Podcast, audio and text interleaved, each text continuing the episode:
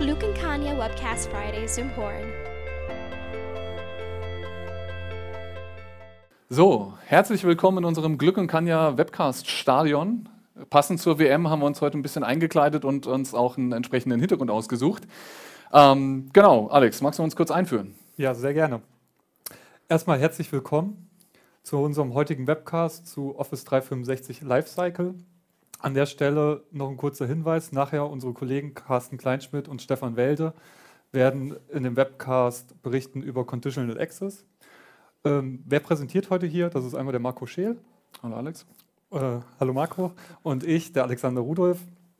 Und falls Sie Fragen während des Webcasts haben, richten Sie die einfach an webcast-fhqs.glückanja.com. Die Aufzeichnung des heutigen Webcasts finden Sie im Anschluss auch in unserem YouTube-Kanal. Gehen wir mal drauf ein. Office 365 Lifecycle, beherrschen Sie das Chaos? Ja, hört sich ja schon mal sehr mächtig an, das Thema.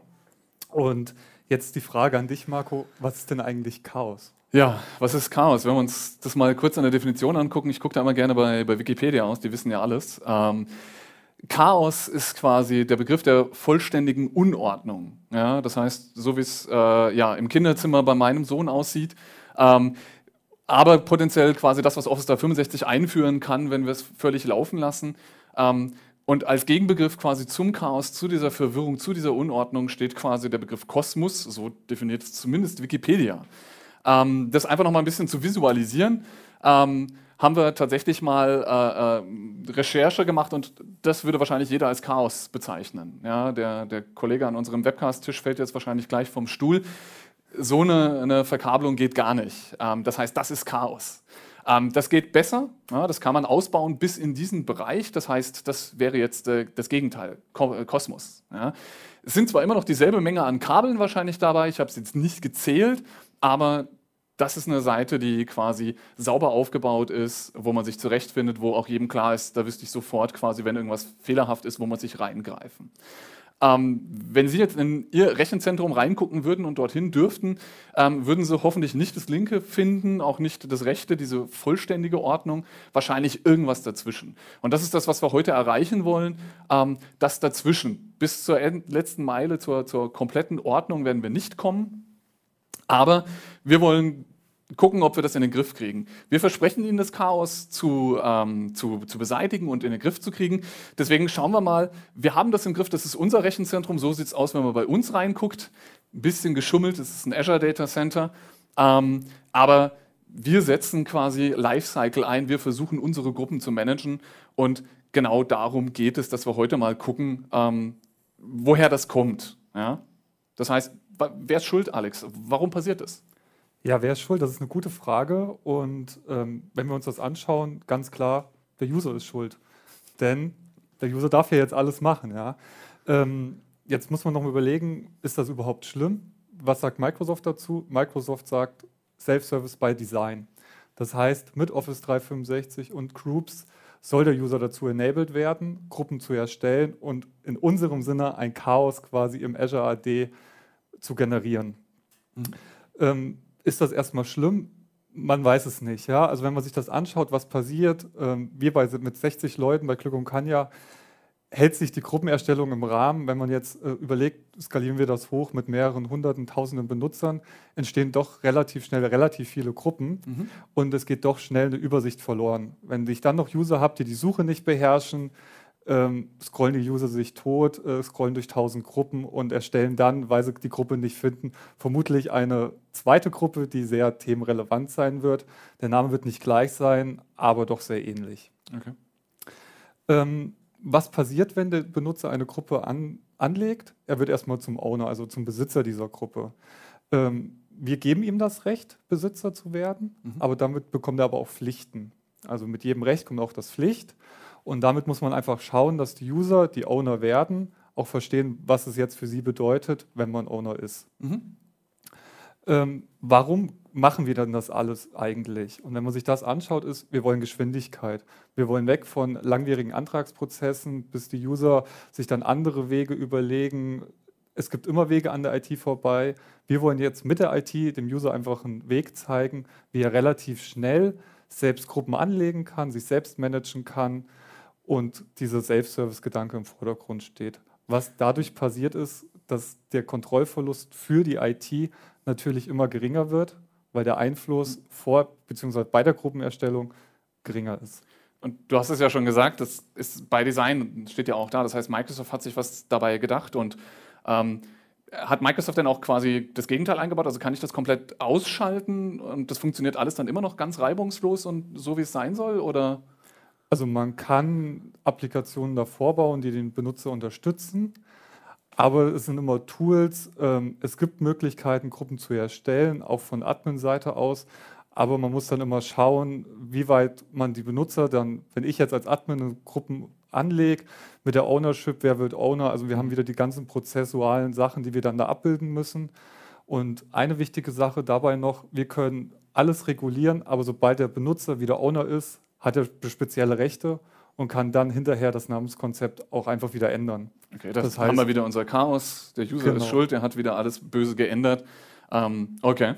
Genau, also das heißt, ganz wichtig an der Stelle ist, wir müssen dem Benutzer erklären, was er zu oder wie er arbeiten soll. Und darauf gehen wir jetzt nachher dann auch nochmal ein und zeigen, wie können wir den Benutzer unterstützen, damit er kein Chaos quasi in unserem Sinne anrichten kann. Okay. Jetzt möchte ich einmal kurz darauf eingehen, wie wir eigentlich eine Gruppe anlegen können. Und da sind wir einfach mal in Tenet gegangen und haben mal alle Möglichkeiten rausgesucht, wie man eine Gruppe erstellen kann aus Endnutzerperspektive. Und dabei sieht man ganz schön, dass alles auf einer Gruppe basiert. Also wir sehen jetzt hier zum Beispiel äh, die OVA-Übersicht, also der Outlook Web Access. Da haben wir mit einem Klick die Chance, eine Gruppe zu erstellen. Schauen wir weiter, sehen wir, dass das gleiche über eine Site beim SharePoint Online ist. Mhm. Also es heißt jetzt anders. Vorhin hieß es Groups, jetzt heißt es Site. Wir stellen aber trotzdem eine Group. Schauen wir weiter. Wenn wir uns das erste Mal in Teams einloggen, bekommen wir direkt einen Button Create a Team. Das heißt, Microsoft pusht dieses Team, diese Group-Gedanke immer mehr und sagt schon direkt am Anfang nicht, schau mal, welche Gruppen es schon gibt, sondern bietet gleich beim Betreten eines Teams oder beim Öffnen von Teams die Möglichkeit, ein Team zu erstellen. Mhm. Wenn wir dann Teams geöffnet haben, haben wir auch da wieder die Möglichkeit, ein Team zu erstellen. Genauso haben wir die Möglichkeit, in Yammer eine Group wieder zu erstellen. Okay. Oder auch im Blender ein Plan, was auch wieder eine Office 365-Gruppe generiert. Oder auch im Power BI mit einem Workspace diesmal oder mit Microsoft Stream, wo wir auch wieder eine Gruppe anlegen und zu guter Letzt der Staff Hub, wo wir dann auch wieder ein Team erstellen können.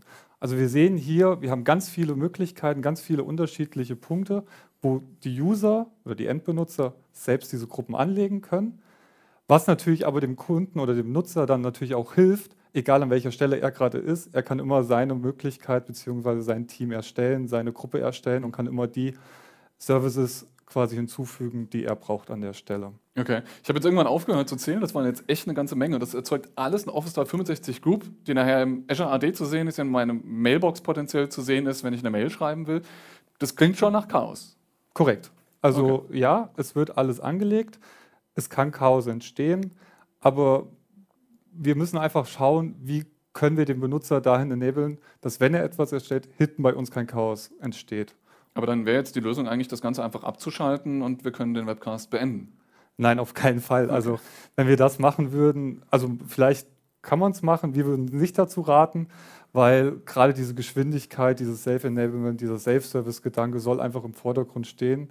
Und wir müssen raus aus dieser alten Denke, aus diesem Full-Managed Service hin zu Self-Service, um einfach unsere IT-Kollegen zu entlasten und lieber ein bisschen mehr nacharbeiten, ein bisschen mehr User Enablement und damit können wir das Chaos eingrenzen. Und Groups scheint ja jetzt genau das, das, das Thema zu sein, was uns dabei hilft, ähm, aber potenziell aber auch irgendwie Probleme verursacht. Genau, also Groups ähm, schuldig vielleicht, aber es ist auf jeden Fall auch die Lösung. Okay. Das heißt, äh, Groups bietet uns die Möglichkeit, Modern Management oder Modern Collaboration in unserem Sinne zu verstehen. Okay und unterstützt uns dabei, dahin zu gehen und zu sagen, okay, wie, wie schaffen wir es jetzt, wirklich eine moderne Kommunikation, eine moderne Zusammenarbeit zu schaffen. Und genau da unterstützen uns wieder Groups okay. durch diese ganzen Services. Das macht Mut. Ja, auf jeden Fall. Und ähm, damit wir jetzt mal sehen können, was es überhaupt bedeutet, eine Group möchten wir erstmal das Fundament ganz kurz erklären. Das heißt, wir haben ja eben schon gehört, eine Office 365 Group ist ein Azure AD-Objekt. Mhm. Das heißt, dadurch haben wir immer Member und Besitzer, also immer Mitglieder und Besitzer. Besitzer haben andere Rechte als die Member mhm. und äh, dadurch auch mehr Verantwortung. Okay. Der Owner kann selbst entscheiden, möchte er noch weitere Besitzer neben sich haben, welche Member möchte er dabei haben, welche nicht und ist so relativ frei und kann sehr schnell auf Änderungen auch im Projekt zum Beispiel reagieren. Das heißt, wenn man jetzt darüber nachdenkt, wir sind jetzt im Projekt, du bist der Projektleiter, bist Owner der Gruppe, ich komme neu hinzu, hast du direkt die Möglichkeit, mich hinzuzufügen, musst keine SharePoint-Subsite erstellen, um mich darauf zu berechtigen okay. und haben so viel besser dieses Permissions Management im Griff. Okay. Ähm, die Kommunikation erfolgt immer noch über verschiedene Wege. Das heißt, wir haben immer noch ganz klassisch die Exchange Mailbox. Wir haben eine Yammer Group, die dann eher für lose Kommunikation dienen kann. Und wir haben ein Teams-Chat, was uns dann den pers äh, persistenten Chat einfach ermöglicht und darüber ähm, eine andere Art der Kommunikation ermöglicht. Ja. Mehr dieses WhatsApp-Gefühl, sage okay. ich mal. Ähm, als zentralen Speicherpunkt für all, für, also für unsere Dateien, sehen wir den SharePoint Online ganz klar. Ähm, was der SharePoint schon immer ganz gut kann, ist Dateien. Das heißt, die Versionierung in SharePoint Online, die Zusammenarbeit, Co-Authoring und all die Capabilities, die uns SharePoint Online bietet, bekommen wir hier out of the box mit. Und egal an welcher Stelle der Benutzer arbeitet, er kann immer darauf zugreifen und alle haben immer den aktuellsten Stand. Aus meiner Historie war, war SharePoint quasi noch nie die richtige Antwort auf irgendeine Frage, die mir gestellt wurde. Ähm, aber du sagst jetzt quasi hier für diese Dateiablage, das auch darauf zu reduzieren, das ist okay. Das heißt, die Benutzer haben lange Jahre immer SharePoint gehört und sind in Deckung gesprungen. Das heißt, durch so eine Group kann man das denen trotzdem schmackhaft machen. Genau. Also wir sagen, du benutzt kein SharePoint mehr, sondern du benutzt eine Group und eine Group bietet dir einen Dateispeicherort. Ah, okay. Okay. Und dieser Dateispeicherort ist jetzt in dem Falle SharePoint Online. Aber da müssen wir einfach rausgehen, das, was verbrannte, die verbrannte Erde quasi wegwischen, okay. neuen Grasen sehen ja, und dann ähm, geht es da wieder besser und wir kriegen wesentlich bessere User Acceptance. Okay, dann bin ich gespannt. ähm, schauen wir uns an, wie es eine Gruppe implementiert. Also wir haben vorhin schon gesagt, okay, das ist irgendwie immer ein Azure AD-Objekt. Das heißt, wir können das vollkommen managen, auch von der Admin-Seite aus her. Wir haben immer die Identität, die wir verwalten können. Darauf aufbauen haben wir verschiedene Services wie den SharePoint Online, Skype for Business Online oder Exchange Online, mhm. was uns dann mit Groups und Teams die Möglichkeit gibt, all diese Services, die irgendwo in dieser Office 365-Welt rumschwirren, nenne ich es mal, zusammenzufassen und gemeinsam darauf zuzugreifen. Deswegen sehen wir auch oben, dass Teams und Groups immer mehr verschwimmt.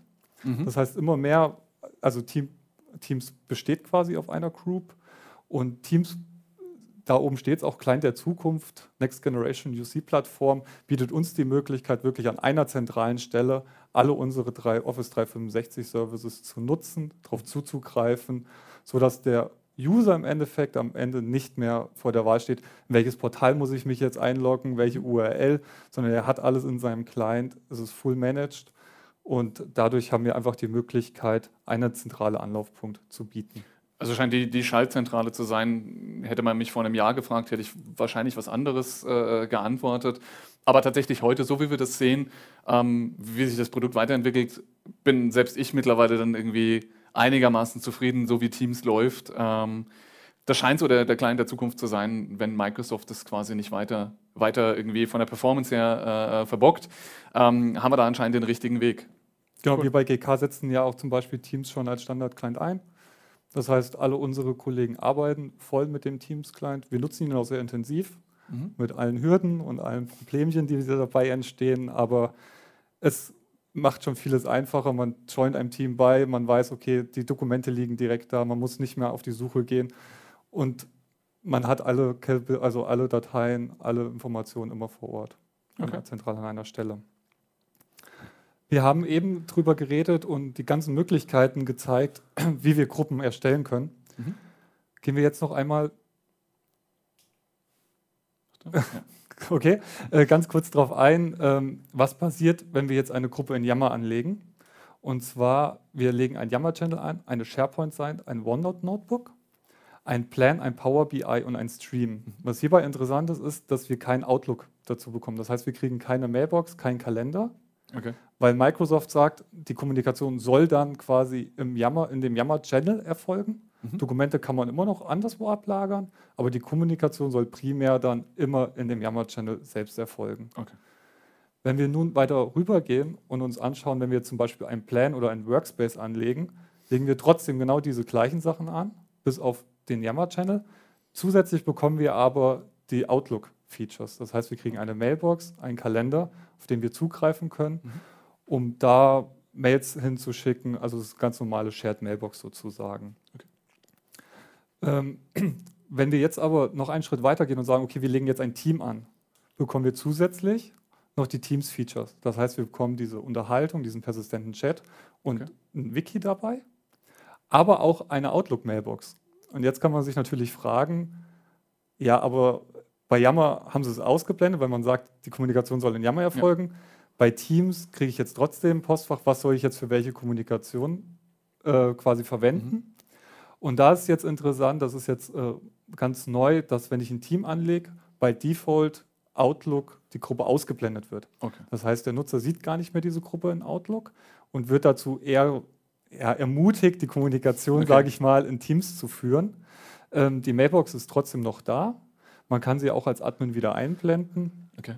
Aber da zeigt sich einfach, wo der Weg hingeht, raus aus dem schwergewichtigen Outlook, eher in ein leichtgewichtigeres Team, wo viel schneller eine Kommunikation erfolgen kann. Wenn ich mir das jetzt angucke, genau, ist ja so ein bisschen unsere Strategie auch, was wir sehen. Das heißt, Teams macht hier quasi, lässt die meisten Lego-Steine aufleuchten. Das heißt, naheliegend wäre es ja auch zu sagen, okay, Teams ist eben mein Client der Zukunft, auch für mein Unternehmen mache ich diese Entscheidung. Du hast ja gerade gesagt, Glückenkanja hat sich genau dafür entschieden, dass Teams unser zentraler Client wird. Das war auch nicht seit Tag 1. Ich würde sagen, es ist ein halbes Jahr, dass es vielleicht her ist und Teams ist anderthalb Jahre alt. Das hat lange gedauert, bis auch bei uns die Adaption da war. Ähm, aber scheint ja so, das waren ja all diese Knöpfe, die du da am Anfang gezeigt hast, die haben wir hier nochmal abgebildet. Für jedes von dem gab es ein Plus irgendwo. Ähm, und wenn ich den Plusknopf im Team drücke, dann scheine ich ja tatsächlich vollumfänglich alle Services zu kriegen. Dann scheint das der Weg zu sein, den ich gehen sollte. Genau. Also das lässt sich auf jeden Fall vermuten, dass der Bereich Teams immer weiter gepusht wird und da immer mehr Workloads auch drinnen landen werden. Okay, wunderbar. Jetzt haben wir vieles gesehen, aber jetzt ist ja die Frage, mit welchen Werkzeugen, Marco, können wir das denn eigentlich implementieren? Exakt, den Lifecycle, den wir ja hier aufstellen wollen, damit wir das ganze Chaos in, in, in, in den Griff kriegen. Ähm, da haben wir verschiedene Möglichkeiten von technischer Möglichkeit bis tatsächlich dann irgendwie zu Menschen helfen Menschen, User Adoption, ähm, wo wir versuchen, die, die User abzuholen, ähm, um sie quasi dann dort durch dieses Chaos zu führen oder das Chaos beherrschbar zu machen oder sogar zu entfernen. Wenn wir mal da drüber fliegen, würden wir ganz oben anfangen. Das heißt, wir wollen die Benutzer abholen. An der Stelle ist es relevant, ähm, dass man mal guckt, früher, das ist immer meine Analogie, haben wir als Kanya den Exchange aufgesetzt, den in den Server-Rack ge geschraubt ähm, und sind wieder abgehauen ähm, und alles war gut und der Job war erledigt. Die User wussten vorher, wie Mail funktioniert, sie haben es nachher gewusst. Das, was wir heute tun, funktioniert so nicht mehr. Ich kann nicht diese ganze Office 365 Suite auf die Benutzer werfen und die werden schon damit klarkommen. So hat man in der Vergangenheit SharePoint-Projekte gemacht. Schaffen die schon, verstehen die schon. Das heißt, wir müssen hier ganz aktiv durch Schulungen und Materialien, die wir den Benutzern zur Seite stellen, arbeiten, um sie dahin zu bewegen, das Ganze zu verstehen, um sich dort auch sauber drin bewegen zu können. Ein Punkt, der mir am Herzen liegt und der total einfach zu erreichen sind, sind die Nutzungsrichtlinien. Die muss ich schreiben, die haben wir als Glückenkanja geschrieben. Damit haben wir versucht, unseren Mitarbeitern zu vermitteln, wie sie sich in diesem Umfeld äh, bewegen. Wir haben jetzt wenig Schulungen gemacht. Wir machen tatsächlich immer wieder mal Treffen, wo wir über gewisse Dinge reden, wo wir dann auch versuchen, solche Teile zu adressieren. Das heißt, Nutzungsrichtlinien ein ganz essentieller Part. Da steigen wir auch gleich nochmal tiefer ein.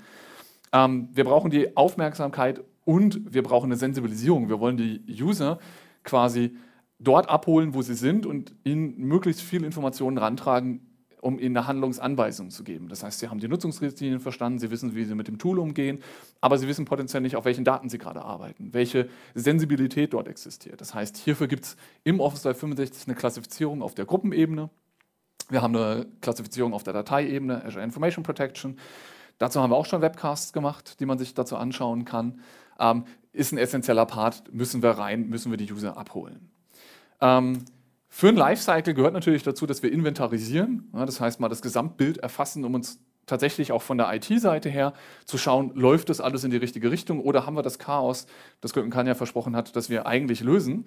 Ähm, das gehört dazu. Das heißt, ich muss gucken, was habe ich, damit ich auf diesem Datentopf arbeiten kann.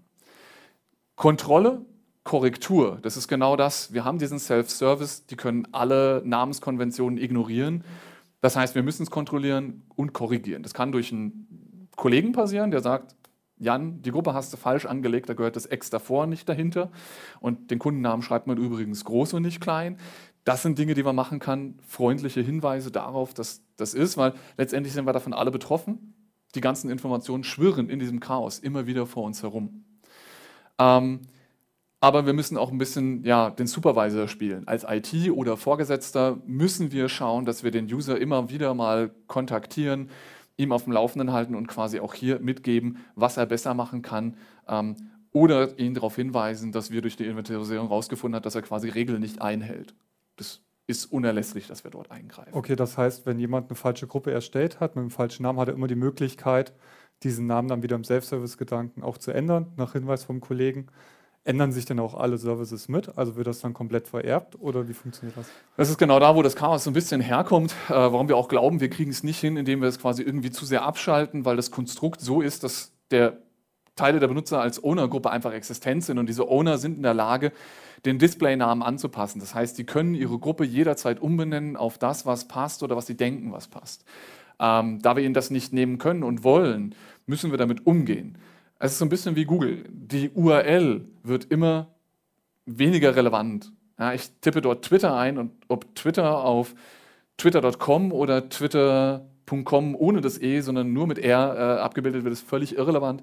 Ich finde meinen Weg dahin durch den Anzeigenamen. Und das ist das Konstrukt, das man hier auch zunutze macht. Wir können Dinge automatisiert ändern. Der Benutzer kann nur den Displaynamen ändern. Die SMTP-Adresse so einer Gruppe, die im Exchange hinterlegt ist, die bleibt fix. Das heißt, wenn er die falsch angelegt hat, müssten wir das von der IT-Supervision quasi ändern, gerade ziehen. Eine Sache, die wir Stand heute gar nicht ändern können, ist die SharePoint-URL. Aber je nachdem, wie wir den Teams-Client verwenden, ist auch dort die URL Schall und Rauch. Das heißt, das ist alles nicht mehr so dramatisch, wie es mal war. Wie gesagt, oft ist es ja auch so, dass es sich halt einfach ändert. Das heißt, irgendwann läuft es zwangsläufig alles auseinander. Und hier müssen wir durch eine Inventarisierung, Kontrolle äh, gucken, dass wir das quasi in den Griff kriegen. Was wir auch immer machen müssen, ist quasi uns um die Lebensdauer der Informationen kümmern. Ja, das heißt, im Aufheben waren wir schon immer gut, Dinge festhalten und äh, ja, nicht löschen, das war einfach. Das Löschen, damit haben wir uns immer schwer getan. Die Benutzer zu finden, die sich trauen, Dinge zu löschen, ähm, rechtliche Regelungen zu identifizieren, die es uns erlauben, Dinge zu löschen. Aber das ist ein Bestandteil. Wenn wir nicht löschen, gerade im Gruppenumfeld, müllen wir uns einfach so viel zu, dann haben wir das beschriebene Chaos. Wenn dann quasi noch Namensfehler dazukommen, dann wird es tatsächlich schwierig. Das ist einfach was, was wir in einem Lifecycle adressieren müssen. Genauso der Part Sicherheit und Zuversicht. Das heißt, wenn der Benutzer sich da drinnen bewegt, sollte er die maximale Zuversicht in die Software haben und auch den Ort, in dem er sich bewegt, nicht die falsche Gruppe erwischt zu haben, zu wissen, wer da mit ihm interagiert, sind es nur interne, sind es externe. Das heißt, das sind einfach wirklich Elemente, wo ich gucken muss, dass ich das in den Griff kriege. Ja. Der User braucht diese Sicherheit, auch da oben wieder Aufmerksamkeit, Sensibilität, wenn er die hat, sollte er das daraus ableiten können, wie hier die Handlungen durchzuführen sind. Kann auch da wieder eine Nutzungslinie zum Tragen kommen, die ihm hilft. Das heißt, wer, wem arbeite ich einfach zusammen? Auch das Wieso, warum ist diese Gruppe überhaupt erstellt worden? Das heißt, warum mache ich das? Ja, welchen Zweck dient diese Gruppe? Ähm, das muss klar definiert sein, damit ich auch weiß, welche Daten ich dort ablege okay. und quasi keine Datentöpfe vermische, was dann wieder zu Chaos im einzelnen Artefakt führt. Ähm, wenn wir jetzt quasi einsteigen, habe ich ja gerade eben schon ein paar Sachen zu den Nutzungsrichtlinien äh, erklärt. Auf der äh, Bild sehen wir im Endeffekt, wenn ich eine Gruppe erstelle, all diese Knöpfe, die du vorhin gezeigt hast, erzeugen einen Dialog dieser oder einer ähnlichen Art. Und in allen Dialogen, wenn konfiguriert, werden die Richtlinien, die das Unternehmen definiert hat, über einen einfachen Link angezeigt.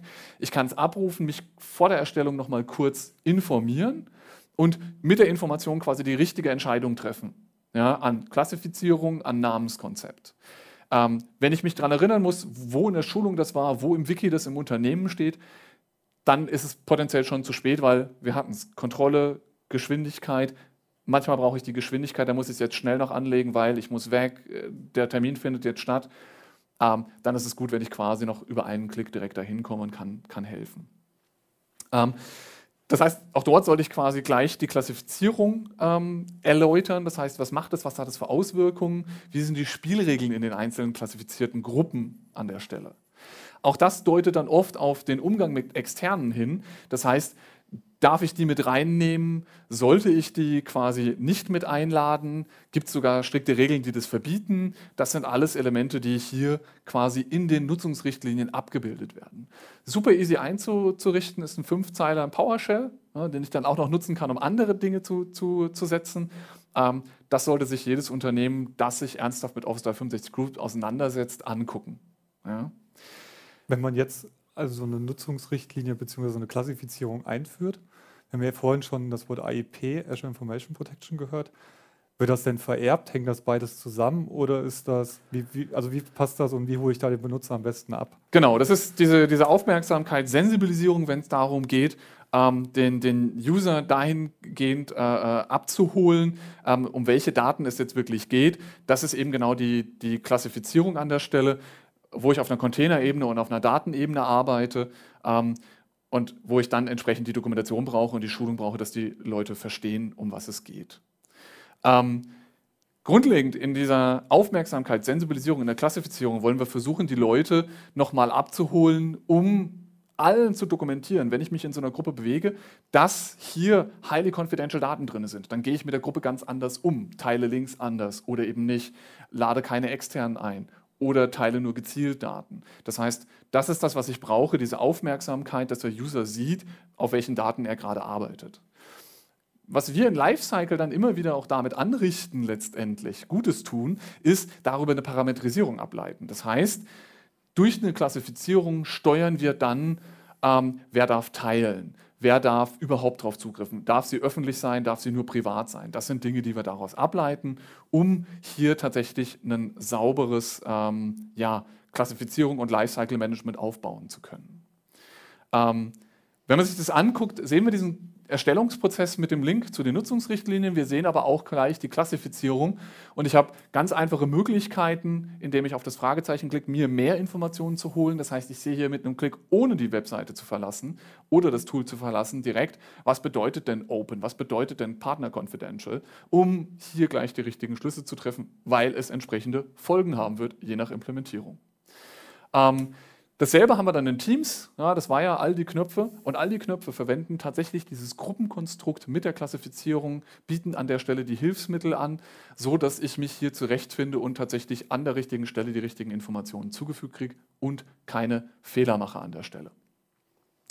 Ähm, das geht so weit, dass wir dann quasi von dieser Aufmerksamkeit, Sensibilisierung bis in diesen Dateibereich reingehen. Das heißt, die einzelnen Daten hier abhole und das ist unsere Präsentation für den Webcast. Das heißt, die ist official zum Beispiel, das heißt, die darf jeder verteilen ohne Rückfragen, das ist überhaupt kein Problem. Es gibt aber andere Dokumente, die sind für einen Kunden gemacht oder wenn sie ganz highly confidential sind, nur unternehmensintern verwendet werden sollen, kann ich sie als highly confidential corporate klassifizieren. Bei uns in der Implementierung würde das sogar eine Verschlüsselung nach sich ziehen an alle Mitarbeiter. Das heißt, es reicht nicht, einen Kanya-Account zu haben, sondern ich muss Mitarbeiter sein, bei uns ausgedrückt durch eine AD-Gruppe, Sec All Employee. Das heißt, das ist der Part, wo ich jetzt wirklich reingehen kann und kann Sicherheit schaffen im Umgang der Daten. Jeder, der so eine Datei aufmacht, wird durch das Labeling darauf hingewiesen und sensibilisiert, wie er damit umzugehen hat die Frage zurückzukommen im Endeffekt, wird automatisch verschlüsselt, wenn die Containerverschlüsselung gesetzt ist oder die Klassifizierung? Nein, Microsoft macht da gar nichts. Das ist rein visuell. Ähm, es gibt Ansätze Richtung Cloud App Security, wo Microsoft versucht, die Klassifizierung zu nehmen, um Regelwerke im Umgang mit Daten aufzusetzen. Stand heute ist es aber in dem, was wir Ihnen zeigen, in diesem Lifecycle, keine Automatisierung dahinter. Aber wir sind ja dabei, dass wir das steuern können. Das heißt, wir können durch den Lifecycle, wenn wir die Information haben, dass die Gruppe confidential ist, potenziell irgendwann auch erkennen, dass da Dokumente drin liegen, die nicht mit AIP geschützt sind. Und dann wäre das wieder ein Lifecycle-Event, das ausgelaufen wird mit, mach mal mit einem Review deiner Dokumente. Hier sind Dokumente drin, die eine fehlende Klassifizierung haben, zu hoch, zu niedrig. Prüfe das bitte einfach als Information, um dem User wieder eine Datensicherheit zu geben. Wenn es darum geht, im Endeffekt die ähm, Lebensdauer zu steuern, auch dort haben wir wieder Technik, das heißt, wir können wieder technisch implementieren über eine sogenannte Feature, nennt sich Group Expiration, kann ich im Azure AD konfigurieren. Sieht man auf der rechten Seite, ich gebe einfach ein Lifetime an, dann gilt die. Das Problem ist auch wieder, das Tool, die Technik bietet mir wieder nur die Möglichkeit an, alles zu machen. Ist vielleicht ein bisschen viel. Einige Gruppen zu machen, dann ist immer die Frage, wie kommen die einigen Gruppen da rein? Und das ist genau das, worum es hier geht. Erstmal dem Benutzer klar zu machen, es gibt diese Live-Zeit. Ich werde dich auffordern, deine Gruppe zu löschen und entscheide an der Stelle, willst du sie noch weiterverwenden oder nicht. Ähm, wenn ich das von Anfang an einführe, habe ich eine hohe Chance, schon von Anfang an für Ordnung zu sorgen, weil tatsächlich einfach Gruppen, die zum Spaß angelegt wurden, halt nach 45 Tagen einfach verschwinden, weil er sich da nicht drum gekümmert hat. Ich mache jetzt kein Renew dafür. Ja. Das heißt, hier ist die Möglichkeit. Was dafür essentiell wichtig ist, ist diese Owner-Gruppe. Du hast das Konstrukt der Office 365 Groups beschrieben. Member und Owner. Der Owner ist quasi der, der auch für die Daten zuständig ist. Information Owner, Data Owner, wie auch immer man den nennen will. Ähm, wenn der gut gepflegt ist, dann erhält er auch diese Mails. Und deswegen ist es so wichtig, dass er gut gepflegt ist, damit er die Mails erhält. Ja, okay. Und die Gruppe nicht plötzlich weg ist, nur weil der Key-Accounter gewechselt hat und sich keiner für zuständig fühlte, kann es dazu passieren, dass sonst das einfach verschwindet und es wirklich keiner merkt. Oder die Leute erst dann schreien, wenn die Gruppe gelöscht ist. Dann haben wir zwar noch mal 30 Tage, um es wieder herzustellen, aber das ist ein Element, wo wir tatsächlich eingreifen können. Das Schöne daran ist, dass es sich gut in die Tools integriert. Wenn wir uns jetzt wieder Teams, unseren Lieblingsclient, nehmen, ähm, sehen wir an dieser Lab-Gruppe das Ausrufezeichen. Das heißt, das ist eine Gruppe, die von einer Expiration Policy betroffen ist und mich auffordert, wenn du hier nicht handelst, ist sie weg. Ähm, und das Schöne ist, dass ich das direkt im Tool machen kann. Das heißt, ich muss mein, mein Tool nicht verlassen, ich kann direkt ein Renew auslösen und kann darüber mit einem Klick diesen Prozessschritt erledigen. Ich muss mir nicht in irgendeinem Prozessportal was raussuchen, in der CMDB, im Link irgendwo draufklicken, mich anmelden. Ich kann, wenn ich will, das tatsächlich im Tool, dann, wenn es mir auffällt, einfach erledigen und sagen, okay, diese Gruppe brauche ich noch. Ich kann gleich auf Daten zugucken und prüfen, war es die richtige Gruppe und kann an der Stelle entscheiden und sagen, ich mache ein Renew oder ich lösche sie aktiv oder ich lasse sie einfach auslaufen. Das sind Möglichkeiten, die mir jetzt ähm, zur Verfügung stehen. Ganz kurz. Wir haben jetzt natürlich auch bestimmt viele Zuschauer, die sagen, ah, wir haben schon mit Teams und Groups angefangen und die jetzt überlegen, so eine Group Expiration einzustellen. Worauf sollten die Kollegen achten? Wichtig ist im Endeffekt, wenn Sie das machen und sagen, das, das habe ich im Webcast gesehen und die haben gesagt, das soll ich auf jeden Fall tun. Ähm, es ist so, wenn Sie schon Gruppen haben, läuft die Lauf Lifetime sofort aus. Das heißt, ähm, es gibt immer diese 30-Tage-Periode, die für jede Gruppe existent ist. Das heißt, er fängt dann nach 15 Tagen an, die erste Mail zu schreiben, wieder Mails zu schreiben und tatsächlich wäre sie quasi mit Einschalten der, der Policy ähm, direkt nach 30 Tagen quasi zur Löschung freigegeben oder aufgefordert. Das heißt, ich habe eine Gruppe, die ist ein Jahr alt. Ich setze hier im Azure AD, weil ich konservativ sein will, 180 Tage. Das würde bedeuten, dass nach 30 Tagen für diese Gruppe, die ein Jahr alt ist, es sofort laufen würde. Ja, das heißt, also das muss man beachten, wenn man das macht. Ja, also das, das heißt, man sollte im Vorfeld klären, hat jede meiner Gruppen überhaupt einen Owner? Exakt. Und dann im nächsten Schritt vielleicht auch nochmal die Benutzer darüber informieren, dass da jetzt in Zukunft so Mails kommen können. Sind wir wieder bei Enablement und dann können wir es einschalten. Genau, genau. Kommen wir auch zum Lifecycle-Tool nochmal dazu, wenn man sich quasi das mal technisch ein bisschen widmet, wie man das adressieren kann. Machen wir nachher noch. Was wir jetzt, glaube ich, mal kurz machen können, ist quasi, dass du mal ein paar Beispiele gibst, damit die Leute einfach mal versuchen zu erkennen, ähm, ob sie eine gute Gruppe von einer schlechten Gruppe, von einem Chaos, Kosmos unterscheiden können. Einfach mal, um zu sehen, hilft es mir wirklich ähm, und warum ist das eine gute Idee? Genau. Ähm, wir haben uns dazu gedacht, wir zeigen einfach ein produktives Beispiel aus unserer Umgebung. Bei uns in den Namenskonventionen, der Marco hat es eben schon angedeutet, heißt bei uns immer interne Gruppen fangen mit GK an. Wir sehen jetzt hier, die Gruppe heißt bei uns GK Realm Join. Realm Join ist ein Produkt von uns. Die Gruppe wird viel benutzt, um mit Entwicklern zu reden, den Austausch zu machen, viele Produktfeatures zu besprechen. Deswegen sehen wir oben rechts steht auch Corporate Confidential. Das heißt, das sind schon wichtige Daten für uns im Unternehmen. Und die Gruppe ist Public. Ähm, Public bedeutet, jeder kann hinzu, also kann quasi beitreten, der im Glück und Kanya Unternehmen arbeitet und Azure AD Account hat. Mhm. Ähm, schauen wir uns weiter an. Wir haben noch eine weitere Gruppe. Das ist die 100% Cloud Partnergruppe. Hier sehen wir direkt auf dem ersten Blick, dass das Team Gäste hat. Das heißt, ich sehe direkt unter dem Namen, dem Displaynamen, den für uns ja in der heutigen Welt ein zentraler Punkt ist, mhm. immer wichtiger wird, sehe ich mit einem Blick, okay, dieses Team hat Gäste. Und rechts wird man, sieht man neben Partner Confidential auch noch das Label. Das sieht man jetzt oben nicht, dass da Gäste, also Gäste im Team quasi dabei sind. Man sieht auch, die, auch diese Gruppe ist public, das heißt auch wieder jeder kann in diese Gruppe beitreten. Aber es hat ein anderes Label, diese Gruppe ist jetzt Partner Confidential, was dann einfach Auswirkungen auf verschiedene Sachen wie Sharing oder andere Einstellungen haben, auf die wir später nochmal drauf eingehen werden. Das heißt, das ist jetzt genau ein Beispiel, damit ich kann eigentlich auf den ersten Blick erkennen, deswegen haben wir es Wimmelbild genannt, weil man schon ein bisschen suchen muss, aber die Information ist da, das heißt, ich weiß sofort, wenn ich quasi in diesem 100% Cloud-Partner ähm, rumchatte, da sind Externe dabei, das heißt, das nehmen, lesen Unternehmensfremde. Das ist ja eine wichtige Information, ähm, bevor ich da dann irgendeinen Unsinn erzähle. Während oben in dem GK Realm Join kann ich zu 100% sicher sein, dass hier kein Externer mitliest, sondern nur Mitarbeiter, Leute, die einen Account haben und Mitglied der Gruppe sind. Genau, also es gibt ja jetzt äh, Giphies, Stickies und wie sie alle heißen, kann man ja jetzt alles verwenden in der Kommunikation. Sowas wird intern sehr viel benutzt und muss man halt darauf aufpassen, wenn Gäste dabei sind, ob ich das wirklich noch will um da vielleicht auch mein Bild auf die Außenwelt zu wahren ähm, und da die entsprechende Kommunikation zu wählen. Super. Ähm, jetzt bei uns intern ist es natürlich so, wir sind 60 Leute, da kann man sagen, okay, alles ist public, jeder darf alle Informationen sehen. Die Skalierung bei größeren Unternehmen muss man sich genauer anschauen. Auch da gibt es Möglichkeiten, aber da ist es doch öfters so, dass dann noch Teams private gemacht werden. Man muss nur sich da überlegen, bei dem richtigen Teamnamen wieder zu wählen weil wenn ich jetzt irgendwie mein Team nenne, Verschmelzung mit Company XY, ähm, kann das potenziell auch jeder sehen und man muss da ein bisschen aufpassen. Genau. Was hier aber nochmal potenziell auch schön rauskommt, im Endeffekt neben der Namenskonversion, die bei uns jetzt hier auch ganz gut geklappt hat, ähm, versuchen wir tatsächlich auch jeder Gruppe ein Bild zu geben, weil es tatsächlich auch da wieder an Sensibilisierung und auf Aufmerksamkeit, ähm, wenn ich meinen mein Teams-Client durchgucke, habe ich da alle unsere Kunden mit unseren Logos hinterlegt. Das heißt, so eine Gruppe zum Beispiel für die Schenker finde ich halt relativ schnell, weil ich das Logo ganz gut kenne. Ähm, das hilft ungemein, auch das ist quasi so ein Tipp unter Lifecycle, das könnte man quasi auch enablen, dass die Leute halt einfach darauf hingewiesen werden, hey, setzt doch bitte einfach ein Gruppenbild, damit die Leute sich besser damit identifizieren können und es quasi in diesem Chaos einfach anders nochmal hervorsticht als eine reine textliche Darstellung. Ja, das Schöne ist ja beim Gruppenbild, wenn wir uns das jetzt nochmal anschauen und sagen, okay, wir schicken jetzt eine E-Mail an diese Gruppe.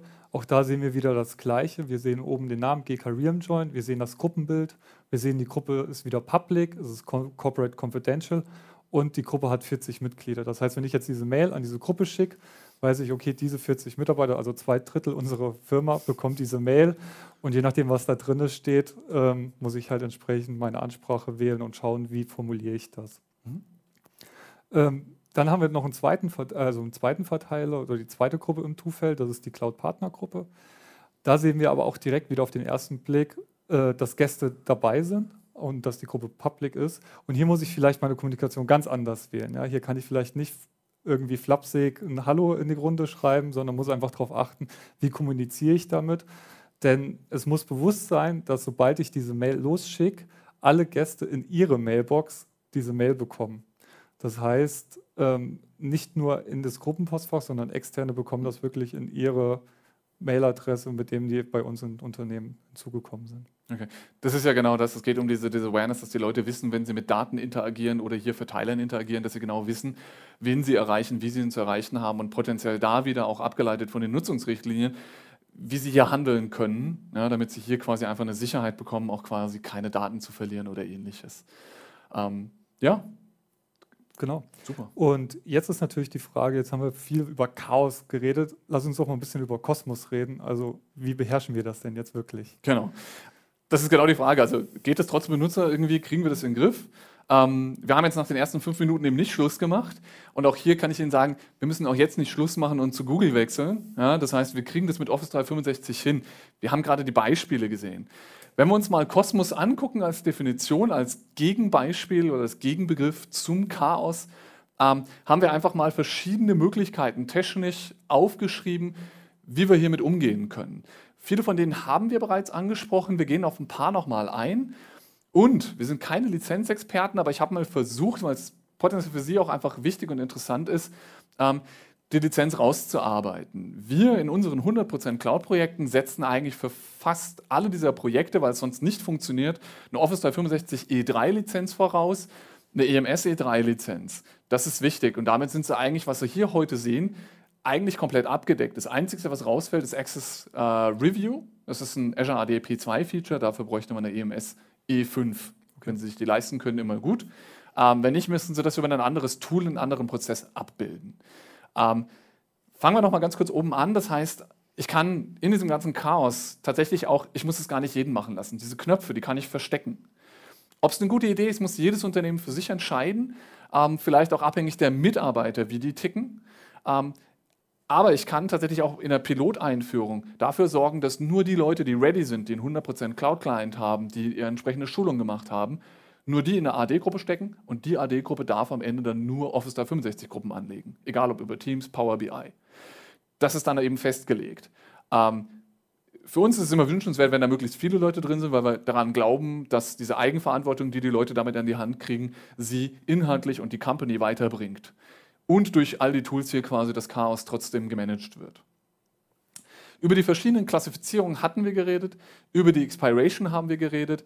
Diese Access Reviews, dieses Azure ADP 2 Feature, ähm, ist genau ein Part, einfach noch einen weiteren Review, Expiration aufzuführen. Das heißt, hier wird der Owner der Gruppe aufgefordert, in regelmäßigen Abständen konfigurierbar seine Gruppen zu prüfen, ob noch die richtigen Mitglieder drin sind, ob die richtigen Gäste drin sind oder ob er muss vielleicht auch nur die Gäste überprüfen. Das ist einstellbar.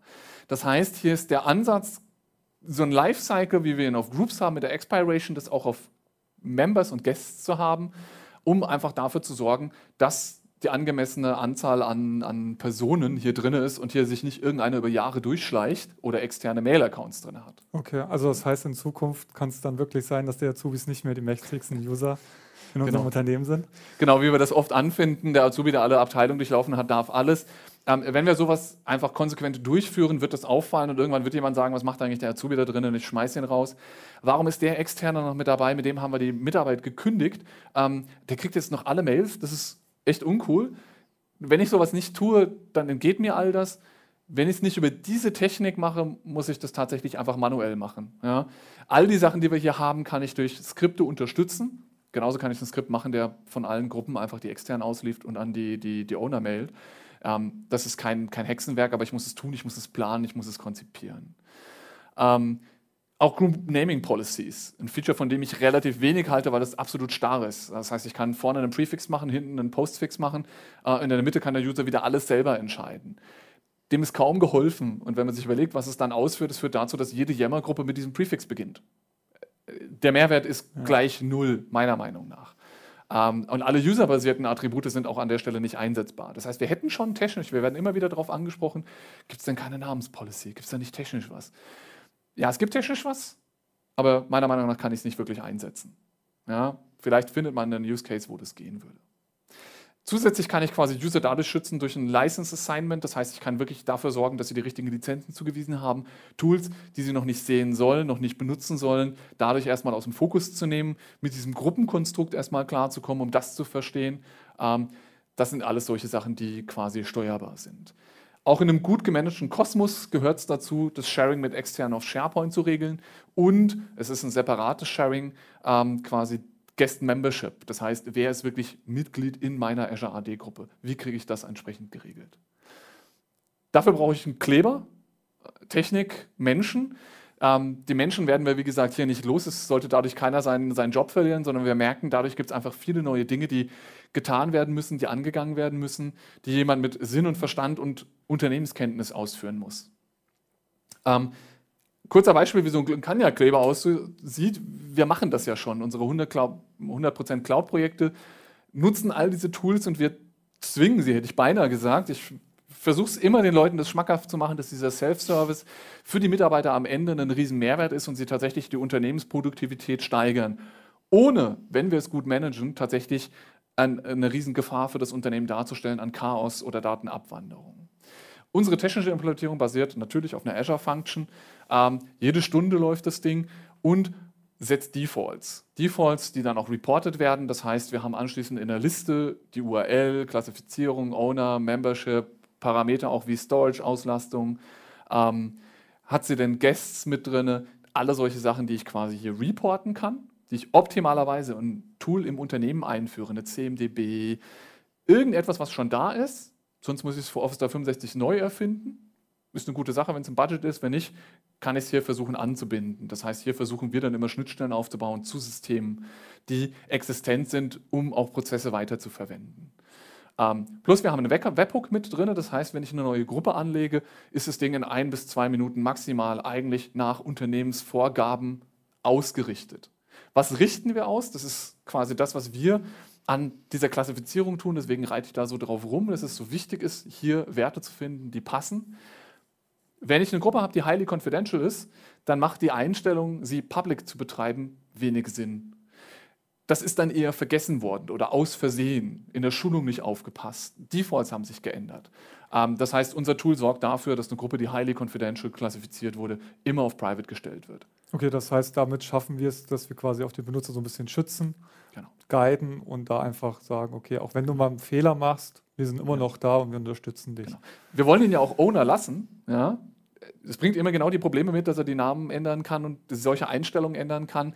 Ähm, hier versuchen wir aber tatsächlich ihm dann einfach unter die Arme zu greifen, genau, damit er nicht da ist, um eine Awareness zu schaffen, ähm, kann man dann auch darauf noch weitere Prozesse aufsetzen. Wir stellen natürlich auch das SharePoint-basierte Sharing ein. Wir haben ja gesagt, SharePoint gehört dazu als Dateiablage und hervorragend als Kollaborationsplattform dann natürlich auch geeignet, wenn es um Dateien geht. Aber wenn das Ding highly confidential ist, dann will ich das vielleicht nicht. Ja, dann muss ich als Unternehmen das vielleicht dafür sorgen, vielleicht in der Phase 1, dass es ausgeschaltet ist. Vielleicht, wenn der Service zwei Jahre älter ist. Vielleicht haben die Leute das dann durch Schulungen alles besser verstanden, angenommen. Stand heute würden wir über so ein Tool dann in der highly confidential das runterstellen auf kein Sharing. Wenn ich eine Gruppe habe, die ist offen oder Partner-confidential, dann gehen wir hoch bis Anonymous Sharing. Ja, dann ist das auch erlaubt. Das heißt, SharePoint und OneDrive kennen nur diesen einen Regler und ich kann verschiedene Dinge per PowerShell nachjustieren. Genau das macht unser Tool. Wir justieren abhängig der Klassifizierung diese Sharing-Settings durch. Auch das Internal Sharing, das heißt, wer darf denn überhaupt teilen? Das heißt, bei einer Confidential-Gruppe zum Beispiel wäre es so, dass der Owner nicht benötigt wird. Aber wenn Highly Confidential Sharing erlaubt, dann soll bitte nur der Owner in der Lage sein, einzelne Dateien zu teilen. Das sind eben genau solche Konstrukte, die wir damit abbilden. Auch diesen Group Expiration haben wir gesagt, das ist schwierig, ich mache es an, das gilt für alle. Ja, und es laufen die 180 Tage. Wir realisieren damit tatsächlich, abhängig von der Klassifizierung, greift überhaupt eine, äh, eine, eine Expiration. Das heißt, ist das Ding ähm, highly confidential oder bei uns eine Customer confidential oder Company confidential, dann gibt es keine Expiration, weil wir nicht wollen, dass diese Artefakte verschwinden, weil auch dort quasi eine Ownership potenziell schneller mal wechselt. Ähm, da wissen wir, das brauchen wir, das ist unsere Infrastruktur. Wenn die Leute aber offene Gruppen anlegen, ähm, Lab-Gruppen anlegen, dann greift genau das. Wir haben noch einen Prefix-Check mit dabei, das heißt momentan bei uns zur Pilotphase alles, was internal geflaggt wurde oder keine Klassifizierung hat, ähm, wird im Endeffekt mit einer äh, Expiration Policy versehen, die 45 Tage läuft das war auch der Screenshot, den wir vorhin gesehen haben in Teams. Genau. So, das ist quasi der, die, die Runde, die wir gemacht haben. Wir glauben, wir kriegen das im Griff. Wir haben ganz viele technische Möglichkeiten. Die Tools unterstützen uns maximal in der Visualisierung, in der Verlinkung auf Nutzungsrichtlinien, ähm, so dass wir glauben, wenn man sich hinsetzt, es wird einem nichts geschenkt. Also ich kann es nicht einfach anschalten und nichts tun und glauben, Glück kann ja gesagt, es wird schon, ich muss dafür aktiv was tun. Und wenn ich nichts tue, dann lande ich im Chaos. Wenn ich was tue, bewege ich mich Richtung Kosmos. Ja? Kann keinem versprechen, dass er Kosmos erreicht, aber da bewegen wir uns hin. Ähm, und deswegen sind wir auch der Meinung, dass es auf diesem Tool funktionieren wird, mit Self-Service eingeschaltet. Wunderbar. Damit sind wir eigentlich durch. Fragen sind keine offen? Keine offenen Fragen. Sollten Sie trotzdem welche haben, kommen Sie jederzeit auf uns zu. Ähm, genau. Der Schiedsrichter pfeift jetzt ab. Das wir verabschieden war's. uns aus dem Stadion. Und genau. um 14 Uhr geht es weiter mit unseren Kollegen Stefan Welde, Carsten Kleinschmidt. Genau. Zweite Thema. Halbzeit. Genau. Schauen wir, was Conditional Access uns quasi bringt. Vielen Dank. Dankeschön. Tschüss. Tschüss.